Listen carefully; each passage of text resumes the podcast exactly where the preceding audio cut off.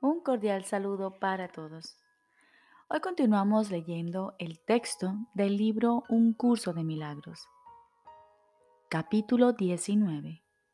La consecución de la paz. Cuarta parte. Los obstáculos a la paz. Punto B. El segundo obstáculo la creencia de que el cuerpo es valioso por razón de lo que ofrece. Jesús nos dice, dijimos que el primer obstáculo que la paz tiene que superar es tu deseo de deshacerte de ella. Allí donde la atracción de la culpabilidad impera, no se desea la paz. El segundo obstáculo que la paz tiene que superar el cual está estrechamente vinculado al primero, es la creencia de que el cuerpo es valioso por razón de lo que ofrece. Pues aquí la atracción de la culpabilidad se pone de manifiesto en el cuerpo y se ve en él. Este es el tesoro que crees que la paz te arrebataría. De esto es lo que crees que te despojaría dejándote sin hogar. Y esta es la razón por la que le negarías a la paz un hogar. Consideras que ello supone un sacrificio excesivamente grande y que se te está pidiendo demasiado. Mas, ¿se trata realmente de un sacrificio o de una liberación? ¿Qué te ha dado realmente el cuerpo que justifique tu extraña creencia de que la salvación radica en él? ¿No te das cuenta de que eso es la creencia en la muerte? En esto es en lo que se centra la percepción según la cual la expiación es un asesinato. He aquí la fuente de la idea de que el amor es miedo. Los mensajeros a los mensajeros del Espíritu Santo se les envía mucho más allá del cuerpo, para que exhorten a la mente a unirse en santa comunión y a estar en paz. Tal es el mensaje que yo les di para ti. Solo los mensajeros del miedo ven el cuerpo, pues van en busca de lo que puede sufrir. ¿Es acaso un sacrificio que se le aparte a uno de lo que puede sufrir? El Espíritu Santo no te exige que sacrifiques la esperanza de obtener placer a través del cuerpo, pues no hay esperanza alguna de que el cuerpo te pueda proporcionar placer. Pero tampoco puede hacer que tengas miedo del dolor. El dolor es el único sacrificio que el Espíritu Santo te pide y lo que quiere eliminar. La paz se extiende desde ti únicamente hasta lo eterno y lo hace desde lo eterno en ti. Fluye a través de todo lo demás. El segundo obstáculo no es más impenetrable que el primero. Tú no quieres ni deshacerte de la paz ni limitarla. ¿Qué otra cosa pueden ser esos obstáculos que quieres interponer entre la paz y su avance, sino barreras que sitúas entre tu voluntad y sus logros? Deseas la comunión, no el festín del miedo. Deseas la salvación, no el dolor de la culpabilidad.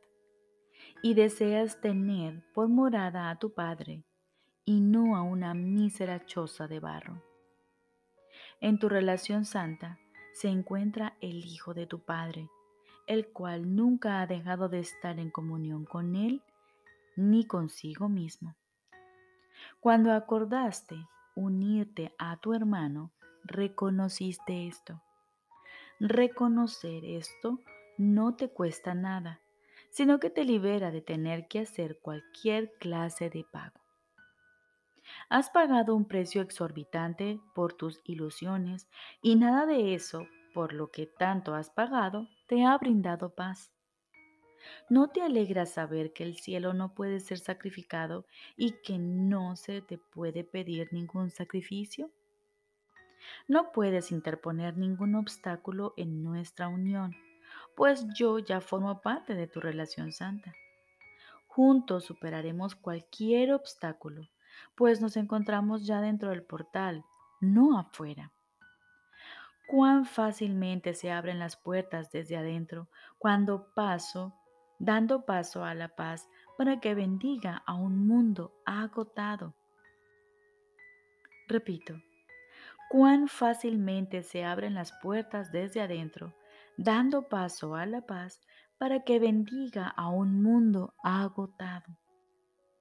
¿Cómo iba a hacernos difícil pasar de largo las barreras cuando te has unido a lo ilimitado? En tus manos está poner fin a la culpabilidad. ¿Te detendrías ahora a buscar culpabilidad en tu hermano? Deja que yo sea para ti el símbolo del fin de la culpabilidad y contempla a tu hermano como me contemplarías a mí. Perdóname por todos los pecados que crees que el Hijo de Dios cometió. Y a la luz de tu perdón, Él recordará quién es y se olvidará de lo que nunca fue. Te pido perdón, pues si tú eres culpable, también lo tengo que ser yo. Mas si yo superé la culpabilidad y vencí al mundo, tú estabas conmigo. ¿Qué quieres ver en mí? ¿El símbolo de la culpabilidad o el del fin de esta? Pues recuerda que lo que yo signifique para ti es lo que verás dentro de ti mismo. Desde tu relación santa la verdad proclama la verdad y el amor se contempla a sí mismo. La salvación fluye desde lo más profundo del hogar que nos ofrecisteis a mi Padre y a mí. Y allí estamos juntos, en la serena comunión en la que el Padre y el Hijo están unidos. Venid, oh fieles, a la santa unión del Padre y del Hijo con vosotros y no os mantengáis aparte de lo que se os ofrece como muestra de agradecimiento por haberle dado a la paz su hogar en el cielo. Llevad a todo el mundo el jubiloso mensaje del fin de la culpabilidad y todo el mundo contestará. Piensa en lo feliz que te sentirás cuando todos den testimonio del fin del pecado y te muestran que el poder de éste ha desaparecido para siempre. ¿Dónde puede seguir habiendo culpabilidad una vez que la creencia en el pecado ha desaparecido? ¿Y dónde está la muerte una vez que se ha dejado de oír para siempre a su gran defensor? Perdóname por tus ilusiones y libérame del castigo que me quieres imponer por lo que no hice. Y al enseñarle a tu hermano a ser libre, aprenderás lo que es la libertad que yo enseñé y por lo tanto me liberarás a mí. Formo parte de tu relación santa, sin embargo preferirías aprisionarme tras los obstáculos que interpones a la libertad e impedirme llegar hasta ti. Y en Él se hace posible que nuestra comunión, en la que ya estamos unidos, sea el foco de la nueva percepción que derramará la luz que reside en ti por todo el mundo.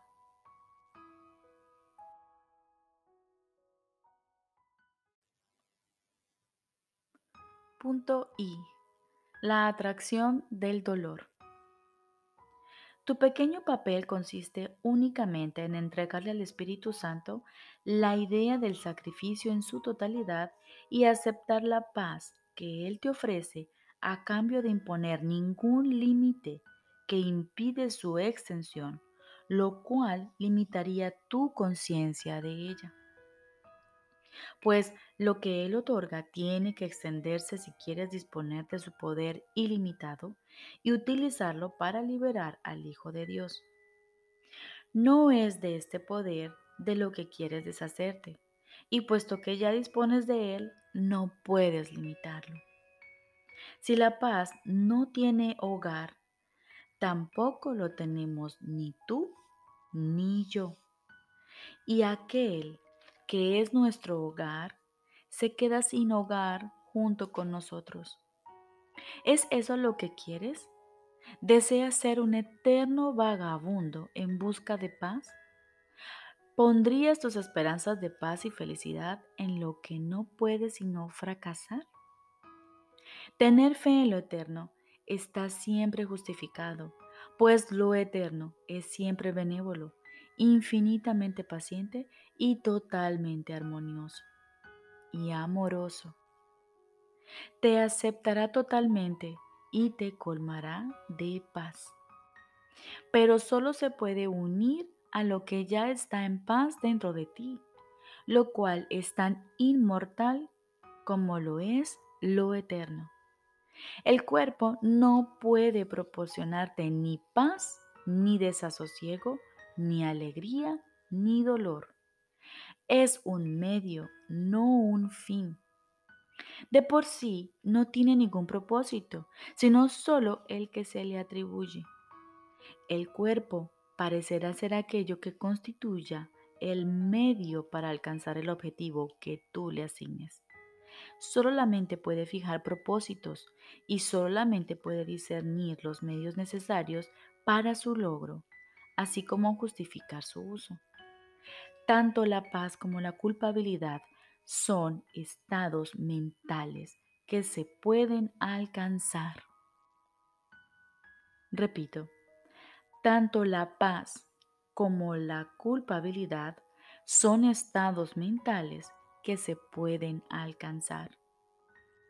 Y estos estados son el hogar de la emoción que los suscita, que por consiguiente es compatible con ellos. Examina entonces qué es lo que es compatible contigo.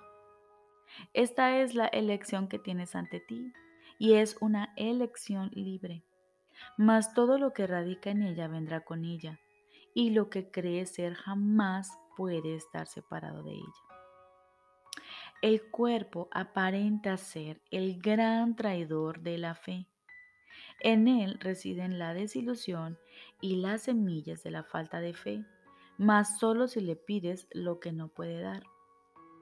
Puede ser tu error causa razonable para la depresión, la desilusión y el ataque de represalia contra lo que crees que te ha fallado. No uses tu error para justificar tu falta de fe. No has pecado, pero te has equivocado con respecto a lo que significa tener fe. Mas la corrección de tu error te dará motivos para tener fe. Es imposible tratar de obtener placer a través del cuerpo y no hallar dolor. Es esencial que esta relación se entienda ya que el ego la considera la prueba del pecado. En realidad no es punitiva en absoluto, pero sí es el resultado inevitable de equipararte con el cuerpo, lo cual es la invitación al dolor, pues ello le abre las puertas al miedo, haciendo que se convierta en tu propósito. La atracción de la culpabilidad no puede sino entrar con él y cualquier cosa que el miedo le ordene hacer al cuerpo es por lo tanto dolorosa. Este compartirá el dolor de todas las ilusiones y la ilusión de placer se experimentará como dolor. ¿No es acaso esto inevitable? El cuerpo, a las órdenes del miedo, irá en busca de culpabilidad y servirá a su amo cuya atracción por la culpabilidad mantiene intacta toda la ilusión de su existencia. En esto consiste pues la atracción del dolor. Regido por esta percepción, el cuerpo se convierte en el siervo del dolor, lo persigue con un gran sentido del deber y acata la idea de que el dolor es placer. Esta es la idea que subyace a la excesiva importancia que el ego le atribuye al cuerpo y mantiene oculta esta relación de mente, si bien se nutre de ella. A ti te enseña que el placer corporal es felicidad, mas asimismo se susurra, es la muerte. Repito, a ti te enseña que el placer corporal es felicidad, mas asimismo se susurra, es la muerte. ¿Por qué razón es el cuerpo tan importante para ti? Aquello de lo que se compone ciertamente no es valioso, y es igualmente cierto que no puedes sentir nada. Te transmite las sensaciones que tú deseas, pues el cuerpo, al igual que cualquier otro medio de comunicación, recibe y transmite los mensajes que se le dan. Pero estos le son completamente indiferentes. Todos los sentimientos con los que se revisten dichos mensajes los proporcionan el emisor y el receptor. Tanto el ego como el Espíritu Santo reconocen esto, y ambos reconocen también aquí eh, que aquí el emisor y el receptor son uno y lo mismo. El Espíritu Santo te dice esto con alegría. El ego te lo oculta, pues no quiere que seas consciente de ello. ¿Quién transmitiría mensajes de odio y de ataque si entendiese que se los está enviando a sí mismo? ¿Quién se acusaría, se declararía culpable y se condenaría a sí mismo? El ego siempre proyecta sus mensajes fuera de ti al creer que es otro y no tú el que ha de sufrir por tus mensajes de ataque y culpabilidad. E incluso si tú sufres, el otro ha de sufrir aún más. El supremo engañador reconoce que esto no es verdad, pero como enemigo de la paz que es, te incita a que proyectes todos tus mensajes de odio y así te liberes de ti mismo. Y para convencerte de que esto es posible, le ordena al cuerpo a que busque dolor en el ataque contra otro, lo llame placer y te lo ofrezca como tu liberación del ataque. No hagas caso de su locura, ni creas que lo imposible es verdad. No olvides que el ego ha consagrado el cuerpo al objetivo del pecado y que tiene absoluta fe de que el cuerpo puede lograrlo. Sus sombríos discípulos entonan incesantemente alabanzas al cuerpo en solemne celebración del poderío del ego. No hay ni uno solo que no crea que sucumbir a la atracción de la culpabilidad es la manera de escaparse del dolor. Ni uno solo de ellos puede dejar de identificarse a sí mismo con su propio cuerpo, sin el cual moriría, pero dentro del cual su muerte es igualmente inevitable. Los discípulos del ego no se dan cuenta de que se han consagrado a sí mismos a la muerte. Se les ha ofrecido la libertad, pero no la han aceptado. Y lo que se ofrece se tiene también que aceptar para que sea verdaderamente dado.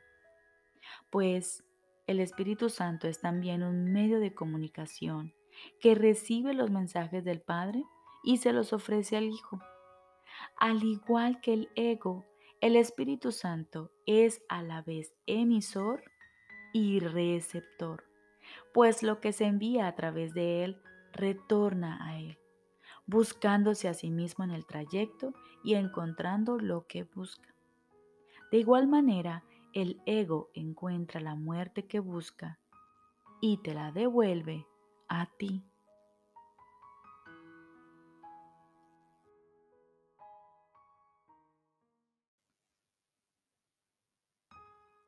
Ahora continuamos con el libro de ejercicios. Lección número 156. Camino con Dios en perfecta santidad.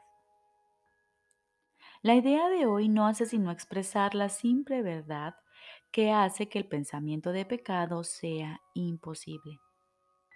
Esta idea nos asegura que la culpabilidad no tiene causa y que por lo tanto no existe. Es la consecuencia lógica de la idea fundamental que tan a menudo se menciona en el texto, la cual reza así. Las ideas no abandonan su fuente. Si esto es verdad, ¿cómo ibas a poder estar separado de Dios? ¿Cómo ibas a poder caminar por el mundo solo y separado de tu fuente? No somos inconsistentes con los pensamientos que presentamos en nuestro programa de estudios. La verdad tiene que ser verdad de principio a fin, si es que es la verdad. No puede contradecirse a sí misma, ni ser dudosa en algunas partes y segura en otras. No puedes caminar por el mundo separado de Dios porque no podrías existir sin Él. Él es lo que tu vida es. Donde tú estás, Él está. No hay una sola vida. Esa es la vida que compartes con Él. Nada puede estar separado de Él y vivir. Ahí donde Él está, tiene que haber santidad así como vida. Él no posee ningún atributo que no comparta con todas las cosas vivientes. Todo lo que vive es tan santo como Él, pues lo que comparte su vida es parte de la santidad y no puede ser pecaminoso. De la misma manera en que el sol no puede elegir ser el hielo, el mar estar separado del agua o la hierba crecer con las raíces suspendidas en el aire. Hay una luz en ti que jamás puede extinguirse y cuya presencia es tan santa que el mundo se santifica gracias a ti. Todo lo que vive no hace sino ofrecerte regalos y depositarlos con gratitud y alegría ante tus pies. El aroma de las flores es su regalo para ti. Las olas se inclinan ante ti, los árboles extienden sus brazos para protegerte del calor y sus hojas tapizan el suelo para que camines sobre algo, sobre algo mullido, mientras que el sonido del viento amaina hasta convertirse en un susurro en torno a tu santa cabeza. La luz que refulge en ti es lo que el universo ansía contemplar. Todas las cosas vivientes se detienen en silencio ante ti, pues reconocen a aquel que camina a tu lado. La luz que llevas contigo es la suya propia. Y así ven en ti su propia santidad y te saludan como Salvador y como Dios. Acepta su reverencia, pues le corresponde a la Santísima misma que camina a tu lado, transformando con su dulce luz todas las cosas en su semejanza y en su pureza. Repito, pues le corresponde a la santidad misma que camina a tu lado, transformando con su dulce luz todas las cosas en su semejanza y en su pureza. Así es como opera la salvación. Al tú hacerte a un lado, la luz que refulge en ti da un paso adelante y envuelve al mundo. No proclama que el castigo y la muerte vayan a ser el final del pecado. Este desaparecerá entre, entre holgorios y risas pues se reconocerá su extraña absurdidad. Es un pensamiento descabellado, un sueño tonto, ridículo quizá, pero no temible. Mas ¿quién pospondría un solo instante su acercamiento a Dios a cambio de un capricho tan absurdo? No obstante, tú has desperdiciado muchos, pero que muchos años precisamente en este pensamiento descabellado. El pasado ha desaparecido junto con todas sus fantasías. Estas ya han dejado de hacer presa en ti. El acercamiento a Dios se avecina y en el pequeño espacio de duda que todavía queda, es posible que pierdas de vista a tu compañero y que lo confundas con el sueño ancestral e insensato que ya pasó. ¿Quién camina a mi lado? Debes hacerte esta pregunta mil veces al día hasta que la certeza haya aplacado toda duda y establecido la paz. Deja que hoy cesen las dudas. Dios habla por ti al contestar tu pregunta con estas palabras. Camino con Dios en perfecta santidad. Ilumino el mundo, ilumino mi mente, así como todas las mentes que Dios creó, una conmigo. Repito, camino con Dios en perfecta santidad. Ilumino el mundo, ilumino mi mente, así como todas las mentes que Dios creó, una conmigo. Recordemos, lección número 156. Camino con Dios en perfecta santidad. Dediquemos hoy a la primera hora de la mañana, así como al finalizar el día Tomémonos ese tiempo para quietar nuestra mente y escuchar la voz de Dios, la voz del Espíritu Santo, con su mensaje de amor y de paz, de dicha y luz. Y durante el día tengamos siempre presente que caminamos con Dios en perfecta santidad. Hoy Dios habla por ti al contestar tu pregunta. ¿Quién camina a mi lado? Camino con Dios en perfecta santidad. Ilumino el mundo, ilumino mi mente, así como todas las mentes que Dios creó, una conmigo. Les deseo un feliz día.